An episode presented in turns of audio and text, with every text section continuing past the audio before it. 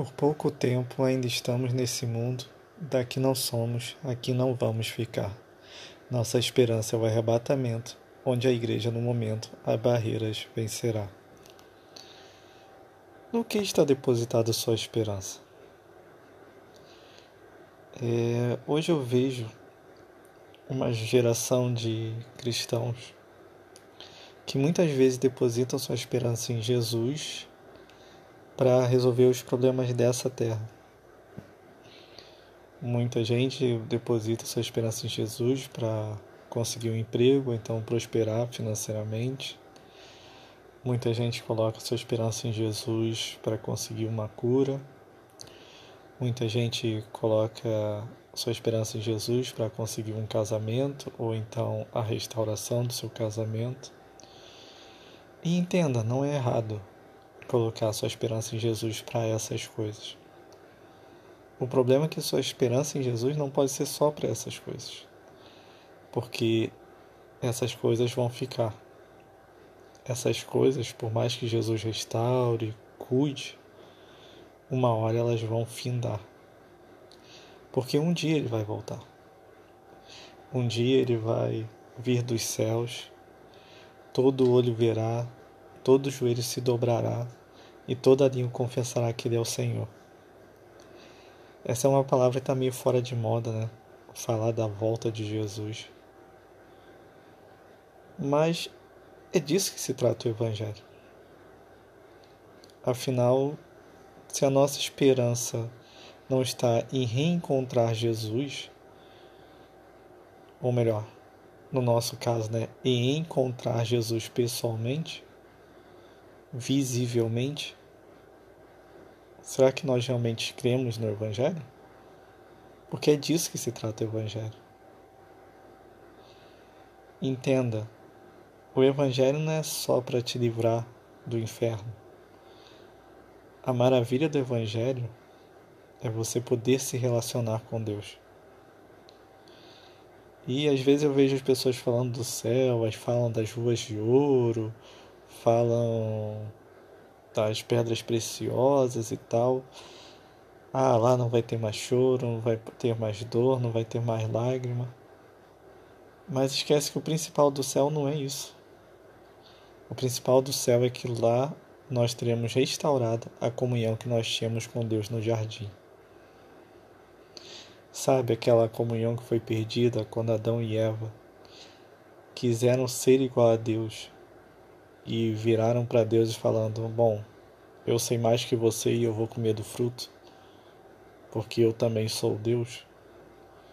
E ali houve essa separação do ser humano de Deus e foi, isso foi quebrado. E isso foi restaurado em Jesus, onde Deus vira para o ser humano e fala: Agora eu vou me tornar humano para restaurar a comunhão que vocês tinham comigo e para olhando para Jesus vocês saberem como um humano tem que ser. Quando nós pecamos no jardim do Éden, quando Adão e Eva pecaram, quando eu digo nós, é a humanidade, quando nós pecamos ali no jardim do Éden, nós fomos desumanizados. E Jesus vem para nos reumanizar, para nos tornar irmãos, co-herdeiros dele. E o objetivo de vida de todo cristão acima de tudo, deveria ser ser igual a Jesus. Sabe esse grande sonho que você tem na sua vida? Então, ele não pode ser, não pode estar acima do seu desejo de ser igual a Jesus. E eu te faço uma pergunta: qual o teu chamado específico que Deus tem para a tua vida? Qual o teu propósito? Porque quando você souber isso, isso determinará todo o resto da sua vida. Por exemplo, se você souber do seu chamado, qual o propósito que Deus tem para você, e aí quando eu digo propósito não é o que Deus quer que você faça, não. É quem Deus quer que você seja. Quem Deus te criou para ser. Quando você souber isso, você vai saber que tipo de emprego que você tem que ter que tipo de pessoa você tem que ter do teu lado para cumprir a missão junto contigo. Que tipo de amigos você deve se relacionar? Que tipo de estudos você deve fazer? Enfim, tudo na sua vida fica muito mais claro quando você tem um propósito. Onde você tem que morar, que tudo o que você deve fazer vai ser consequência de quem você está buscando se tornar em Cristo. E aí a grande questão é: qual o sentido da tua vida?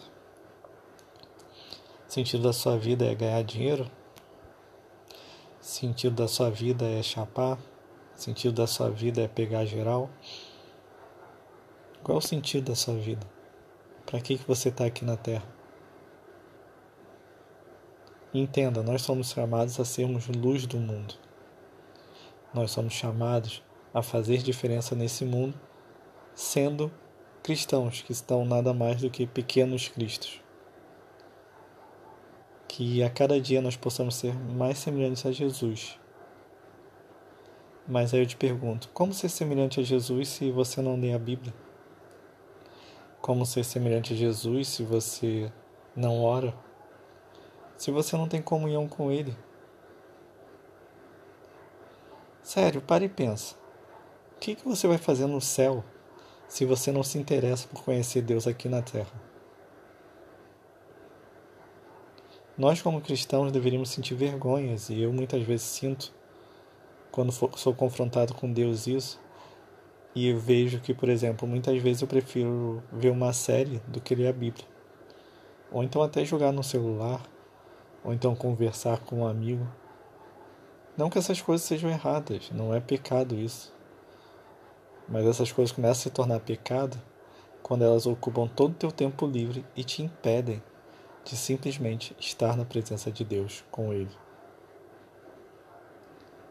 Sério, muita gente, por exemplo, não vai ouvir esse podcast por causa do tempo dele, porque eles não podem resolver, é, reservar esse tempo todo para ouvir uma palavra cristã. Mas quanto tempo as pessoas gastam ouvindo uma série, assistindo uma série? Ou então ouvindo músicas que não vão acrescentar nada na vida delas? A questão é: no que se baseia a sua vida? Você realmente vive querendo conhecer esse Deus com quem você vai viver por toda a eternidade? Você realmente ama a Deus? Você realmente anseia pelo céu? E às vezes a gente não entende porque Deus permite que a gente passe por lutas. A verdade é que, e quando a gente está na luta, muitas vezes a gente pensa no céu. Afinal, quando a vida aqui na Terra está difícil, a gente lembra que esse mundo jaz no maligno. Então, muitas vezes nós cristãos ansiamos pelo céu, não porque nós queremos Deus, não, mas é porque a gente quer que a dor acabe. Então a gente prefere o céu, né? O mundo está muito ruim, mas o maior perigo para o cristão é quando as coisas estão bem. Sabe, quando o cristão está indo bem financeiramente, sua família está tudo certo, seus relacionamentos estão indo bem, quando ele está numa boa fase, quando ele está no dia bom. Nessas horas é difícil lembrar que esse mundo é um mundo que jaz no maligno. E que aqui na terra não é o nosso lugar. O nosso lugar é no céu.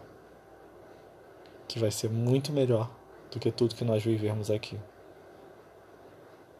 Então cuidado quando você não estiver num dia bom para você esquecer do propósito da tua vida.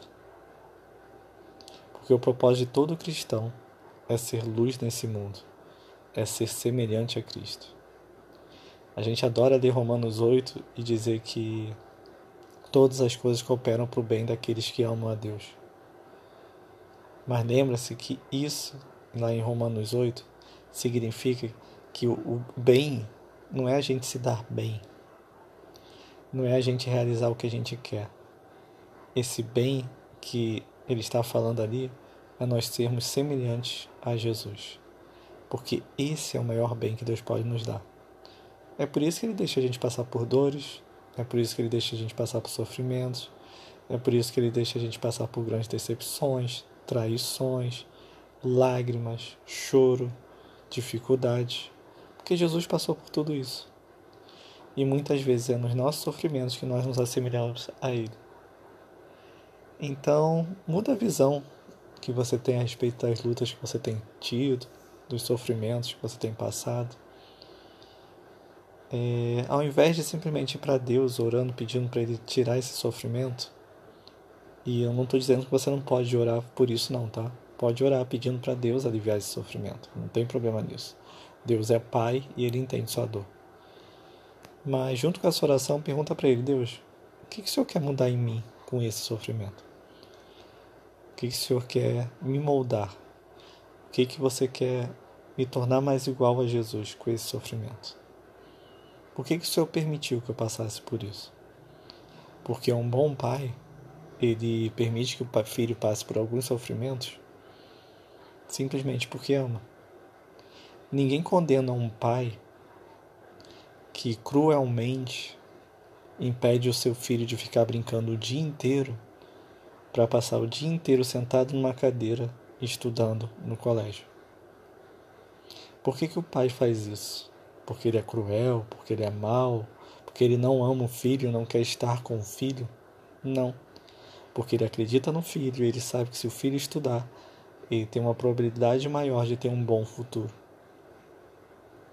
É por isso que muitas vezes Deus tira do lugar que a gente queria estar. Qualquer criança prefere mil vezes estar brincando do que estar num colégio. Mas aí Deus, como é um bom pai, ele tira a gente do local que a gente queria estar e nos coloca no local que a gente precisa estar. Muitas vezes num deserto, numa luta, num lugar difícil, às vezes chato, que tem dificuldades, às vezes nem, nem tão agradável, desconfortável, mas simplesmente para nos ensinar e nos tornar mais semelhantes a Jesus, porque Deus acredita em nós e Ele investe no nosso caráter.